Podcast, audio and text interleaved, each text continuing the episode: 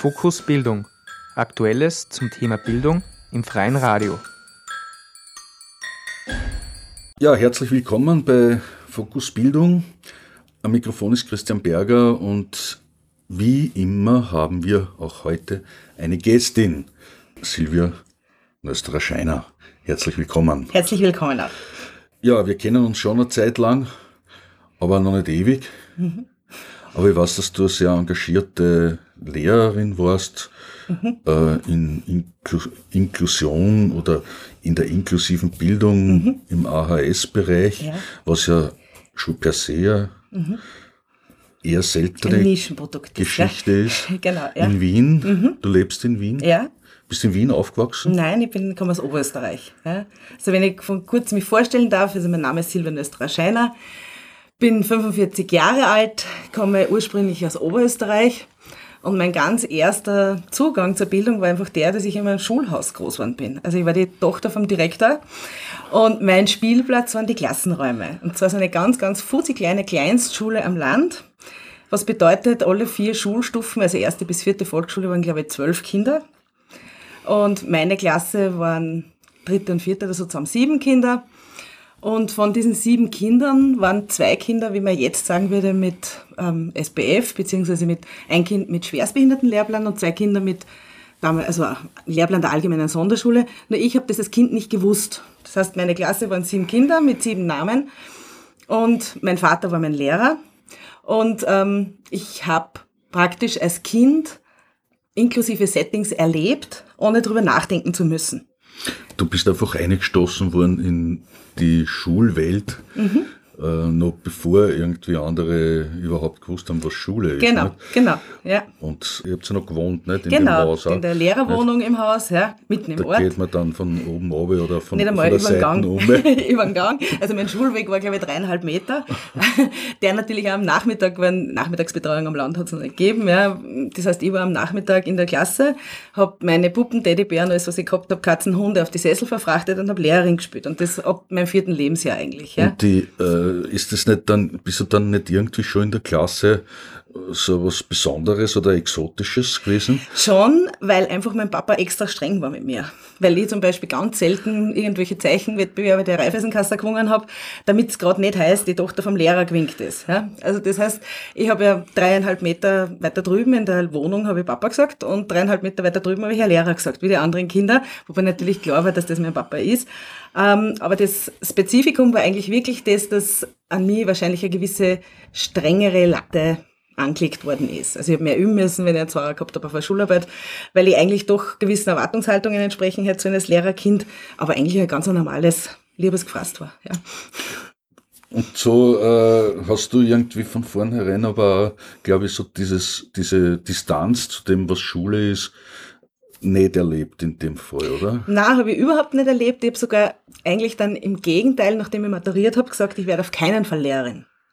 Also ich bin nach Wien gezogen und habe den klassischen Universagerweg gewählt und zwar habe ich Publizistik und Politologie studiert und als Landkind nicht einmal ins Audimax gefunden, weil wir viel zu viele Menschen waren. Also das war, ich habe es versucht, ich habe wirklich ehrlich versucht, nicht Lehrerin zu werden, obwohl ich schon gespürt habe, ich habe mir es dazu verdient natürlich mit Nachhilfe, ich habe immer Kinder betreut. Ich bin auch die älteste von 36 Cousinen und Cousins, das heißt, das war immer ganz klar, dass ich ganz viel mit Kindergruppen zum tun gehabt habe und nicht nur mit meinen Geschwistern. Und so diesen, dieses pädagogische, die Grundkonzept, dieses Gescheitmeiern und alles besser wissen und sag mir das einmal, ich schau mal da drüber, ich korrigiere dir das, das habe ich immer schon gehabt. Und irgendwann im Alter von 19, 20 habe ich dem dann nachgegeben und beschlossen, doch auf die damalige BEDAG in Wien, in die Ettenreichgasse zu gehen und habe dort eigentlich ab dem ersten Tag, wo ich dort war, mich unglaublich wohl gefühlt. Das einzige Problem, das ich gehabt habe, war die Sportaufnahmeprüfung. da habe ich dann beschlossen, in die Studentenvertretung zu gehen und diese abzuschaffen. Ja. Das ist mir in, dem, in der Form nicht ganz gelungen, aber es ist gelungen, dass ich recht erfolgreich meine Ausbildung zur Sonderpädagogin, Sonderschullehrerin, damals noch für ASO, also für allgemeine Sonderschule und schwerstbehinderte Kinder, äh, abgeschlossen habe und habe danach gleich einen Job in einer Schwerstbehindertenschule gekriegt, wo ich aber eigentlich nach zwei Wochen gewusst habe, dass das nicht mein Weg ist. Aber ich habe keinen anderen Weg gewusst. Und mein Glück war, dass äh, zu dieser Zeit gerade äh, die AHS-Integration in Österreich begonnen hat. Das heißt, eine Kollegin von mir, von meiner Schule, war in der benachbarten AHS im Gymnasium auf der Schmelz Sonderpädagogin und hat aber nach einem halben Jahr aus verschiedensten Gründen dann auch, weil sie schwanger wurde, gesagt, sie macht es nicht weiter. Und ich konnte nach einem Dienstjahr, blutjung mit 20 Jahren, in eine recht etablierte, zwar sehr aufgeschlossen, aber dennoch AHS als Integrationslehrerin gehen. Würdest du sagen, du bist gebildet? Ich bin wahrscheinlich gebildet aus dem alten Bildungsbegriff heraus. Ich habe einen Großvater, der sich als Humanist bezeichnet hat und mit mir auf Latein, mir der, ich weiß nicht, Hänsel und Gretel Märchen auf Lateinisch erzählt, um mir einfach diese Sprache näher zu bringen. Meine Mutter hat Wert darauf gelegt, dass ich schon als Kind Französisch spreche. Also bis aufs Klavierspiel, da habe ich Akkordeon gelernt, ähm, haben sie meine Eltern sehr bemüht oder hätten sich sehr bemüht, mir einem, am Land unübliche Art der humanistischen Bildung zu vermitteln. Also das ist äh, ein Bildungskonzept, wo man, wo man hingeht und dann sagt, ja, wenn man das alles hat, dann ist man gebildet. Ja, so dieses ähm, Konversation für Mädchen hat. Also es war schon ganz eine klare Zuschreibung. Man entwickelt einen bestimmten Habitus damit. Ja, nur ist es halt, es ist nicht aufgegangen, ja, weil meine um, mein Umfeld war ein dafür Falsches. Wäre ich in einem sehr gutbürgerlichen Bezirk, vielleicht irgendwo in Wien oder am Stadtrand von Wien, in einem Viertel groß worden, dann wäre das vielleicht eher aufgegangen. So bin ich halt einfach wirklich sehr in der Pampa am Land groß worden. Meine Spielkameraden waren in erster Linie Tiere. Und dann ein paar Kinder, die aber alle mit dem Schulbus ewig weit hergeführt worden sind. Ja, kein Wolfskind. das nicht, nein, das nicht. Aber sehr, sehr naturverbunden. Ähm, Offensichtlich sehr sprachlich gefördert. Ne? Absolut, ja. Also es war wirklich ein Haushalt mit unzähligen Büchern. Ähm, ich habe sehr bald eine Brille gekriegt, weil ich so viel gelesen habe. Ja. Kriegt man da Brille? Das habe ich immer Lesen? gehört. Vom Lesen kriegt wenn man, man Brille? So viel, ja, wenn man so viel liest, dann verdurrt man sich die Augen. Ähm, Nein, ich hab's, also Lesen ist für mich wie Atmen und, und Essen einfach eine Grundbedingung des Überlebens und der größte Stress nach wie vor ist für mich in Wien, wenn ich am Sonntag draufkomme, ich hätte nichts zu lesen. Ja. Und diese Offenbarung, dass es Buchgeschäfte gibt, die am Sonntag offen haben, am Bahnhof und so weiter, war für mich lebensrettend, wie ich nach Wien gezogen bin. Das war wirklich unglaublich. Ich bin da mit 18 Kilometern mit dem Fahrrad zur nächsten Bibliothek gefahren als Kind, um genügend Lesestoff immer zu haben. Also Lesen war auch in meiner Familie sehr gefördert, aber einfach gelebt. Das haben alle, ich kenne alle Familienangehörigen von mir nur lesen. Dein inneres Bild. Und jetzt, wenn du sagst, so differenziert, aber das ist so eine Bildungsvorstellung, mhm. äh, dass ja vielleicht manche Leute gar nicht erreichen können. Also jetzt gibt es dann Leute, die blind sind, die mhm. können ja so gar nicht lesen. Oder? Vielleicht nicht in der Schnelligkeit und Quantität, obwohl das auch inzwischen kenne ich auch Menschen, die ähm, blind sind und die sehr wohl in der gleichen Quantität und Schnelligkeit wie ich lesen. Also ich habe jetzt nicht gemeint, dass sie grundsätzlich nicht lesen können, mhm. aber äh, der Zugang ist ja dann ein ganz anderer schon auch. Und es gibt ja andere Beeinträchtigungen auch noch. Natürlich, ja. Die es vielleicht nicht ermöglichen, diesen diese Bildungsinhalte überhaupt so zu erfassen. Mhm. Es ist halt nur eine Schiene, also Lesen ist ja nur eine Schiene, sich zu bilden. Es gibt ja einfach genügend Erfahrungen. Ich bin zum Beispiel durchaus kein gebildeter Mensch, wenn es darum geht, ähm, differenziert körperlich zu leisten. Ja, da bin ich zum Beispiel klassisch gesagt unglaublich botschert. Ja, also ich habe die Zeit, die ich drinnen gelesen habe, nicht genutzt, um auf Bäume zu klettern, weil ich einfach mal runtergefallen bin und dadurch ängstlich war. Es gibt aber einfach körperlich dermaßen gebildete Menschen, die sehr schnell bei einer neuen, beim neuen Bewegungsangebot das erfassen können, umsetzen können und dadurch eine ganz schnelle, eine hohe Kompetenz erreichen. Zu diesen Formen des Gebildetseins zähle ich mich gar nicht. Ja? Aber Bildung ist schon etwas, was man irgendwo erreichen kann. Also so quasi, da gibt's irgendwie eine Sammlung von Dingen, mhm. Tun, Wissen und wenn man die hat, dann ist man gebildet. Ja, das würde ich so nicht unterschreiben. Man ist belesen. Wie meinst du das jetzt? Naja, man ist sicher mit einem wahrscheinlich quantitativ, aber auch qualitativ hohen Lesevermögen oder einem Tempo oder einem hohen Merkvermögen, was das anbelangt, äh, kann man sehr einen hohen Grad an Belesenheit erreichen. Das heißt aber nicht, dass die, die, die eigene Reflexion über das Gelesene beziehungsweise die Auseinandersetzung oder Umsetzung diesbezüglich immer mithalten muss.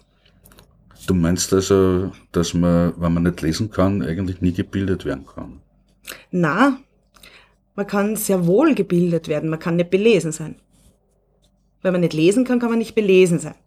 Aber gebildet sehr wohl. Ja, ich denke jetzt nur daran, wer von sechs Sprachen spricht. Ja, das heißt jetzt nicht, das Sprechen dieser Sprachen heißt nicht, dass man auch in diesen Sprachen schriftlich verkehren kann, kommunizieren kann auf, auf, auf andere Art und Weise, aber sechs Sprachen zu können, ist für mich subjektiv erlebt, das ist ein ganz ein hoher Grad an Bildung, den ich nicht habe.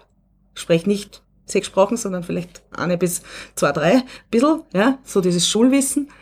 Aber für mich sind gebildete Menschen durchaus auch Menschen mit, einem hohen, mit einer hohen Sprachkompetenz. Okay, das heißt, für, wenn man gebildet ist, muss man also entweder lesen können oder hohe Sprachkompetenz haben. Und wenn man das beides nicht zusammenbringt, ist man dann nicht gebildet. Na, weil es gibt ja verschiedenste Varianten jetzt da nur, wenn ich denke jetzt an das räumliche Denken, ja, diese Vorstellungskraft von einem, dass man einen Plan sieht, ja, in, in, in einen zweidimensionalen Plan und sich das dann dreidimensional vorstellen kann, beziehungsweise dann auch vielleicht noch andenken kann, in welcher Form die Umsetzbarkeit wäre, dieses zweidimensionalen Vorgabe in ein wirkliches Objekt, ja. Das ist für mich auch ein Bereich von Bildung, wo ich mir jetzt auch nicht so schwer tue. Genauso habe ich dieses strukturierte Weiterdenken. Ich weiß jetzt den Fachbegriff dafür nicht, aber was Schachspieler, brauch, Schachspieler brauchen. Ja?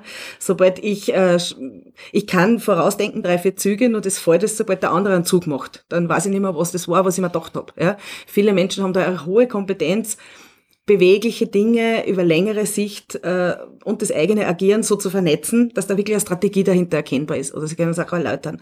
Das ist für mich durchaus auch Bildung und die hat mit Lesen oder mit, mit ähm, Belesenheit gar nichts zu tun. Also, wenn man so herumfährt, weil man nicht wohin findet. links, rechts ja, nicht können. Ja. Links, rechts nicht ja. können. Mhm. Orientierung. Erhöht, ja. erhöht es aber durchaus die Kenntnisse äh, der Landschaft. Absolut. das ist ja nicht schlecht. Es erweitert den Horizont mehr, auch erwiesenermaßen, wenn man nicht immer weiß, wo man hin will. Also es gibt da andere Bildungswege. Auf jeden Fall. Ja. Jetzt hast du gesagt, du bist über die Universität, das ist eher immer traditioneller ja. Bildungsweg, mhm. institutioneller Bildungsweg. Genau. Äh, jetzt dann gelandet als Lehrerin mhm. in der Schule. Mhm. In der Zwischenzeit äh, bist du ja vorrangig in der Freizeitpädagogik mhm. tätig. Mhm. Also gar nicht so äh, jetzt Sonderschulpädagogik, die sie jetzt eh überhaupt auflassen mhm, haben. Mhm. Äh, die Sonderschulpädagogik, das ist ja sehr umstritten, ob es die überhaupt gibt. Ja, warum soll es eine spezielle Pädagogik geben, die besonders ist? Ich halte eher auch mit diesem Begriff, es gibt eine Pädagogik, Punkt. Ja, pädagogisches Wissen und noch viel wichtiger pädagogischen Erfahrungsschatz, der permanent reflektiert und überprüft wird und nicht nur mit sich selbst, was auch wichtig ist, sondern auch mit anderen.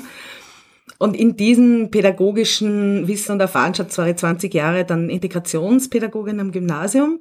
Ich traue mich nicht sagen, dass das ein inklusives Setting ist am Gymnasium, weil einfach eine wichtige Schülergruppe, die jetzt noch getrennt wird, nachdem wir keine gemeinsame Schule bis 14 haben. Das heißt, alle, die wir jetzt als Hauptschüler oder neue Mittelschule oder wie auch immer das bezeichnet wird, sind dort explizit ausgeschlossen. Also ich hatte Kinder mit Schwerstbehindertenlehrplan in der Klasse, ich hatte Kinder mit Lehrplan der allgemeinen Sonderschule in der Klasse und ich hatte sehr begabte Kinder mit Lehrplan des Gymnasiums in der Klasse, die wirklich durchgängig ohne räumliche oder inhaltliche oder sonstige Trennung, sondern nur mit Binnendifferenzierung, größtmöglichen Respektieren, versuchen zu erkennen, wo diese Kinder stehen zu fördern und das habe ich versucht 20 Jahre zu machen. Gemeinsames Unterrichten mit 10, 10, 12 Kolleginnen der AHS, Fachrichtungen, gemeinsam im Team. Ähm, ja, das habe ich halt gemacht und nachdem ich dann äh, Mutter geworden bin, bin ich auf die Pädagogische Hochschule gewechselt, weil ich schon während der Karenz, da wollte ich gerne einen Abend pro Woche einfach hinaus und da habe ich begonnen im Lehrgang, dem damals neu gegründeten Lehrgang für Hochschullehrgang für Freizeitpädagogik zu unterrichten. Ich habe die Fächer Diversität unterrichtet, wo sehr wohl mein sonderpädagogisches Know-how oder mein, mein Wissen, was Diversität, Heterogenität, Vielfalt, Differenzierung anbelangt, Thema ist, inhaltliches Thema und vermittelt wird, weil Freizeitpädagogen ja im schulischen Kontext arbeiten, die beurteilen zwar nicht, benoten nicht, aber es sind ganz wesentliche und wichtige Faktoren in, im Begleiten der Kinder. Jetzt vielleicht gleich den Begriff Freizeitpädagogik. Mhm. Also äh, jetzt kann ich mal sagen, hast das, wir machen jetzt die Freizeit auch noch zur Schule. Äh, dass man das auch ganz klar strukturiert. Na, hoffentlich meine, nicht. Was ist Freizeitpädagogik? Ja. Freizeitpädagogik beschäftigt sich in erster Linie damit, dass die Kinder, die keinen Unterricht haben, und die dann kommen und sagen, mir ist Fahrt. Dass es einfach auch einmal die Antwort geben darf, gut so, das Fahrt, das ist schön, was fällt dir jetzt ein, was könntest du denn machen? Und das Wichtige ist die Expertise der Freizeitpädagogen, dass sie sich dann nicht zurücklehnen, wie nicht geschulte Menschen, sondern einfach sagen, überlege mal, was fällt da ein und wenn dem Kind was einfällt, dass sie dann sagen können, okay, dann vielleicht, aber mehr auch nicht. Es gibt vielleicht auch Kinder, die sagen, wir möchten so gerne nächste Woche Ketten basteln oder wir möchten so gerne nächste Woche ein Fußballturnier veranstalten oder es gibt Kinder, die sagen, wir möchten so gerne mal Keksalbocken für Weihnachten. Ja? Dinge, die wir als nicht nachmittags betreute Menschen, wie es in meiner Generation oder wo ich sozialisiert worden bin, aus meinem Herkunftsort einfach üblich war, das haben wir, mit wem haben wir es gemacht? Ja, mit der Oma. Mangels Omas oder älteren Tanten oder Leuten, die halt am Nachmittag als durchaus ansprechbare, verfügbare Bezugspersonen da waren, die ohne eine andere Beschäftigung wie die Eltern, die was tun müssen, sondern die einfach Zeitressourcen für uns gehabt haben, gemacht haben. Ketten machen, Keksal backen, Fußball spielen. Also Freizeitpädagogik ist eigentlich dann das, was äh, jede erziehende Person, die mit Kindern zu tun hat, äh, brauchen kennt. Natürlich. Das kann jeder, jeder Mensch. Was bringt man das dann? Es bringt insofern etwas, weil Kinder auch, wenn sie Probleme haben, Bedürfnisse haben, ähm, meistens oder oft zu Hause halt nicht so diese konsequente Ansprechperson haben, die auch diese Zeitressourcen hat, sich dann mit diesen Wünschen, Bedürfnissen der Kinder in der Form auseinanderzusetzen, wie dafür jetzt in dem Lehrgang Personen professionalisiert werden. Sind wir da dann sowas wie Elternschule draus machen, oder? Na, Eltern sind Eltern. Eltern sind da, dass sie die Kinder lieb haben. Ja, das sollten mhm. Freizeitpädagogen generell schon noch, die sollten schon noch die Kinder mögen, das ist sicher nicht von Schaden. Aber es ist jetzt nicht die primäre Geschichte. Ich verlange von Eltern oder erwarte von Eltern nicht durchgängig, dass sie als pädagogisch professionalisierte Menschen mit ihren Kindern arbeiten, sondern die leben mit Kindern und die haben sie lieb. Das sind ihre Kinder. Freizeitpädagoginnen und Pädagogen arbeiten mit den Kindern. Schon auf sehr, einer sehr empathischen und, und ähm, mitfühlenden und gescheit ausgebildeten Art und Weise. Aber es ist ein Job. Es ist ein Job, auch die Kinder zu, vielleicht ein bisschen draufzukommen, wo man abseits des Stundenkanons, wo ein Kind Talente hat. Es gibt ja genügend Kinder, die nicht mehr Tennis spielen dürfen am Nachmittag, weil sie die ganze Zeit Deutsch üben müssen, weil sie in Deutsch schlecht sind. Mit dem Effekt, dass sie in Deutsch nicht viel besser werden und in Tennis auch nichts weiterbringen, weil sie das nicht spielen können. Freizeitpädagogen können in der Zeit einen Fokus drauf haben, zu schauen, was dieses Kind gut kann. Abseits von Mathe, Deutsch, Englisch, Sachunterricht, was auch immer das Thema ist. Und können anbieten, wenn sie empathisch sind und wenn sie professionell angeleitet und ausgebildet wurden, um das zu erkennen. Sind das dann Bildungsexpertinnen? Ich finde, jeder und jede, die sich einer Ausbildung auf hohem Niveau aussetzt, und das hoffe ich doch über die Freizeitpädagogik auch sagen zu können, ist ein Bildungsexperte, Bildungsexpertin, auch wenn man nicht als solcher tituliert in der Zeitung steht? Nein, ich meine jetzt gegenüber den Kindern, weil wenn ich sage, äh, Bildung ist das, was geförderte eigene äh, Fertigkeiten, Kenntnisse etc. unterstützt, mhm. äh, dann betreiben sie eigentlich Bildung. Ja. Nicht Ausbildung, sondern Bildung. Ja, ja. Ja, würde ich glaube ich so unterschreiben. Und insofern sind Sie dann Bildungsexpertinnen. Ja, würde ich, könnte ich so unterschreiben, ja. Und äh, die Bildungsexpertinnen haben aber auch irgendwie so wie du eine äh, Bildungsgeschichte hast, mhm. eine eigene Bildungsgeschichte. Natürlich.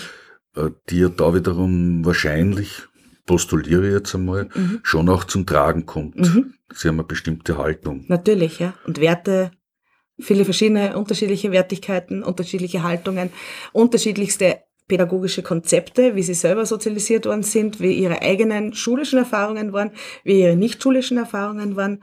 Ähm, das ist wichtig und im Rahmen der Ausbildung ist ein großer Teil der verschiedenen Module und Lehrveranstaltungen dient der eigenen Reflexion. Wie bin ich zu dem geworden, was ich jetzt bin und was kann ich durch das, was ich jetzt bin, den Kindern anbieten? Es geht anbieten, nicht aufzwingen, sondern was kann ich anbieten. Und da kann natürlich nicht jeder dasselbe anbieten, sondern wir haben das Glück bei den Freizeitpädagoginnen, die diesen Lehrgang machen, ähm, eine sehr breite soziale Gruppe anzusprechen. Das wäre, würden wir nur äh, Menschen mit, mit ähm, Matura oder Menschen mit muttersprachlich Deutsch nehmen, nicht hätten. Unser Glück ist aber, dass die Menschen, die die Freizeitpädagogik-Ausbildung machen, sehr, sehr, sehr unterschiedliche Bildungsbiografien schon haben, wenn sie zu uns kommen, sehr unterschiedliche Ausbildungsbiografien, ähm, noch mehr unterschiedliche Erfahrungen, noch mehr Erstsprachen, das muss man einfach auch betonen, und somit in der Schule abbilden, was die Kinder im Kleinen sind. Das heißt, die Freizeitpädagoginnen bilden, bieten an, sich als Role Models in Bereichen, das wir traditionellerweise unter den Lehrerinnen und Lehrern nicht haben. Das heißt, es kommt eine komplett neue Gruppe in die Schulen, in die Nachmittagsbetreuung, wo einfach klar ist, dass das sehr wohl pädagogisches Personal ist. Aber es ist jetzt nicht die Lehrerin, die mir eine Note gibt auf irgendeinen Aufsatz, weil ich nicht Muttersprache Deutsch habe, Erstsprache Deutsch habe. Sondern ich habe am Nachmittag jemanden, der auch meine Erstsprachen spricht, noch mehr als meine Erstsprache, die sehr gut kann, die auch sehr gut Deutsch kann. Und es gibt jemanden, an dem ich mich anders orientieren kann. Und das macht Bildung für diese Kinder im freizeitpädagogischen Kontext leichter möglich. Es ist ein niederschwelligerer Zugang. Wenn jemand, der erst relativ kurz in Österreich ist, Kinder lernen ja eh so unglaublich schnell Sprachen, dass es Wahnsinn ist. Aber wenn ein Kind relativ kurz und da ist und nicht nur aus seiner sprachlichen Heimat herausgerissen, sondern auch aus seiner sozialen Umfeld äh, herausgerissen ist, wenn das jemanden da hat, der ihm einfach auch kurz einmal sagt, was Schere dass Schere Schere ist ja, und er nicht sprachlich verhungern lässt, einfach weil die Erstsprache eine bekannte ist. Das hat es vielleicht am Vormittag in den klassischen Stunden, Unterrichtsstunden nicht. Ist da die Zusammensetzung, es gibt ja, was ich so gehört habe, sehr viele Anmeldungen mhm. und ein Ausleseverfahren. Mhm. Äh, was gibt's da für Kriterien, wo man dann sagt, ja, von den 500 Leuten, die sich da anmelden, mhm. können wir nur 200 aufnehmen. Mhm. Es sind sogar mehr, es sind 700 Anmeldungen im Jahr und unser Lehrgang beginnt immer einmal im Jahr, im Oktober und das Anmeldeverfahren beginnt schon im März. Das heißt, wir haben so von März bis April 700 Anmeldungen die letzten drei Jahre gehabt. Äh, aufnehmen können wir 240 Personen. Jetzt einmal abgezogen von den Personen, die sich vielleicht an mehreren Institutionen anmelden und dann halt nicht kommen. Ähm, unsere Kriterien sind ähm, einfach schon eine hohe Deutschkompetenz. Freizeitpädagoginnen sind sprachliche Vorbilder, wie alle Personen, die im schulischen Kontext arbeiten. Das heißt, ähm, Deutschkompetenz, die vergleichbar ist mit dem B2-Level auf der Uni, ist Voraussetzung für uns. Und es gibt auch eine persönliche Eignung, wo im Rahmen von Dilemmagesprächen, Kleingruppengesprächen, Einzelgesprächen äh, mit den Personen gesprochen wird. Das leiten zwei, drei Referentinnen, Referenten in dem Lehrgang, die sehr erfahren schon sind und äh, natürlich einen hohen Fokus haben auf dieses Berufsbild ähm, wo es darum geht, ob einfach die Grundhaltung dieser Menschen, die sich bewerben, zu Kindern, zu pädagogischen Zugängen nicht völlig wahnsinnig ist. Ja. Ich sage einfach, wenn jemand kommt und sagt, na, wenn mein Kind nicht folgt, weil er Glaslaube gefallen ist oder was auch immer, na, dann rufe ich die Jugendwohlfahrt an oder sonst was, dann fragen wir natürlich nach, wie sie zu dem kommen. Ja. Was wir nicht wollen, das ist, dass Menschen sich in der Freizeitpädagogik einfach, wir glauben natürlich an die Ausbildung und an die Reflexion über das Jahr, aber grundsätzlich erlauben wir uns durch die hohe Anmeldezahl, Menschen zu nehmen, die von vornherein sich schon ein bisschen was überlegt haben, was ihnen Kinder und die Welt der Kinder, die Welt der 6- bis 12-Jährigen, das ist unsere Hauptgruppe, für die wir ausbilden, was das ihnen bedeutet, was sie vermitteln könnten, was sie mitbringen können, was sie anbieten können. Nicht, was sie sanktionieren wollen oder wovor sie sich fürchten.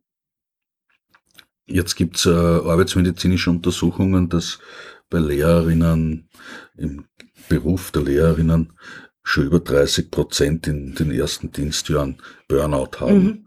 Mhm. Äh, Burnout in dem Sinn, dass sie sich nicht mehr bewegen und Angst haben vor dem vor mhm. der Berufssituation. Mhm. mhm. Das geht so weit, dass es sogar signifikant zählbare in den Untersuchungen Leute gibt mit Gruppenphobien, die da mhm. drinnen sind, mhm. etc.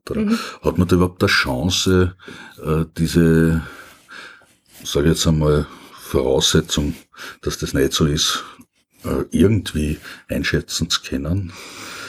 Na, weil sie im Endeffekt ja ist ja die Schulumwelt oder die Schulwelt ein Faktor eines Lebens. Gott sei Dank nicht das gesamte Leben.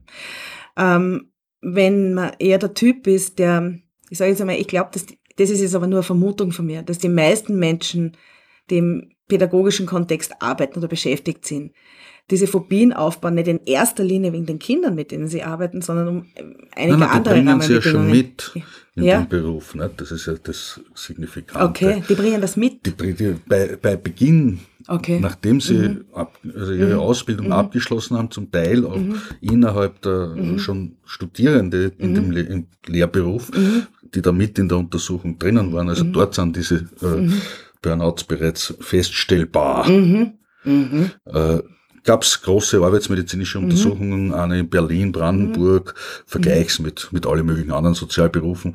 Äh, dann ungefähr sieben oder acht Jahre später ist es in, in der Schweiz noch einmal gemacht worden, mit demselben Ergebnis. Äh, es wird nur nicht wahrgenommen, aber ich denke mir, das ist ja gerade da, äh, wenn man jetzt sagt, okay, beim Lehrer kann ich mich ja noch zurückziehen auf das, dass ich der Wissensvermittler bin. Mhm. Es funktioniert Aber- auch nicht mehr. Nein, aber Ja, es ja. gibt immer noch Leute, die in diesen Situationen, das ist ja was, was eine psychische Erkrankung ist, das Mhm. Natürlich, ist ja, ja. nicht, ja. ja, Also ich glaube, das funktioniert wirklich, dieses Zurückziehen auf die Wissensvermittlung, da kann ich mir jetzt sagen, Nein, das kann ich nur beim Lehr, maximal AHS, Mathematik, weil sonst geht's nicht. eh, ja. aber für mich selber. Mhm, In der Freizeitpädagogik habe ich das ja auch nicht.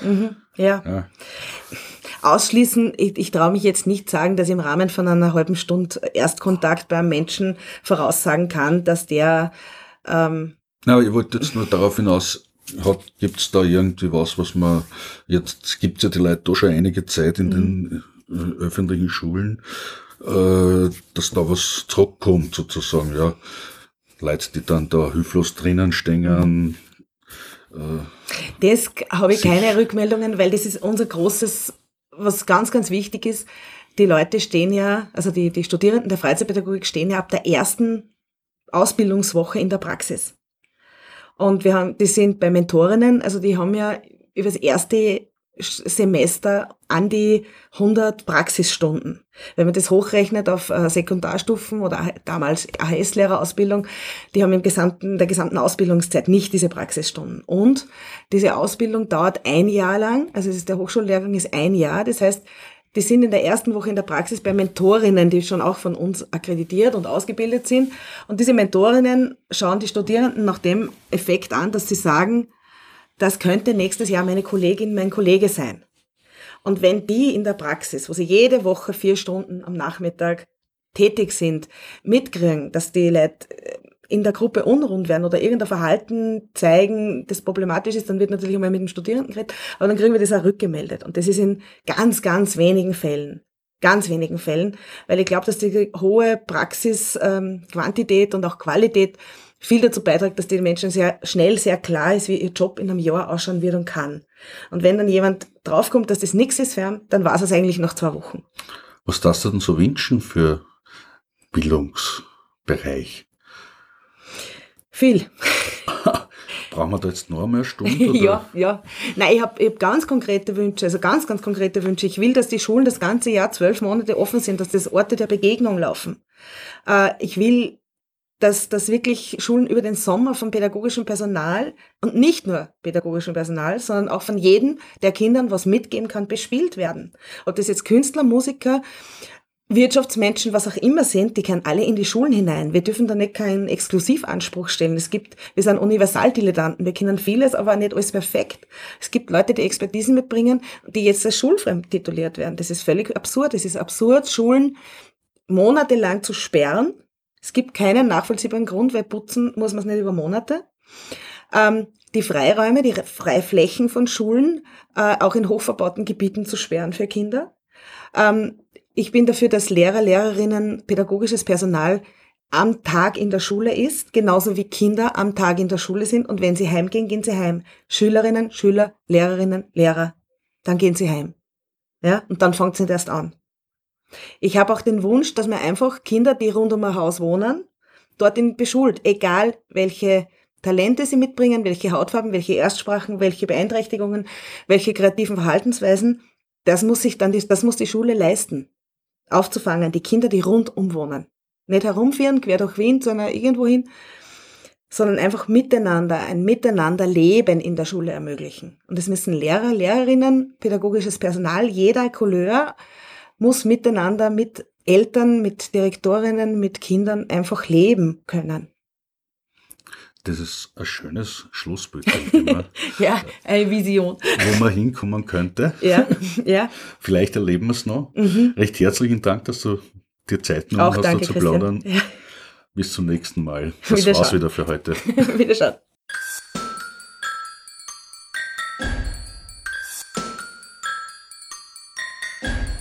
Fokus Bildung. Aktuelles zum Thema Bildung im freien Radio.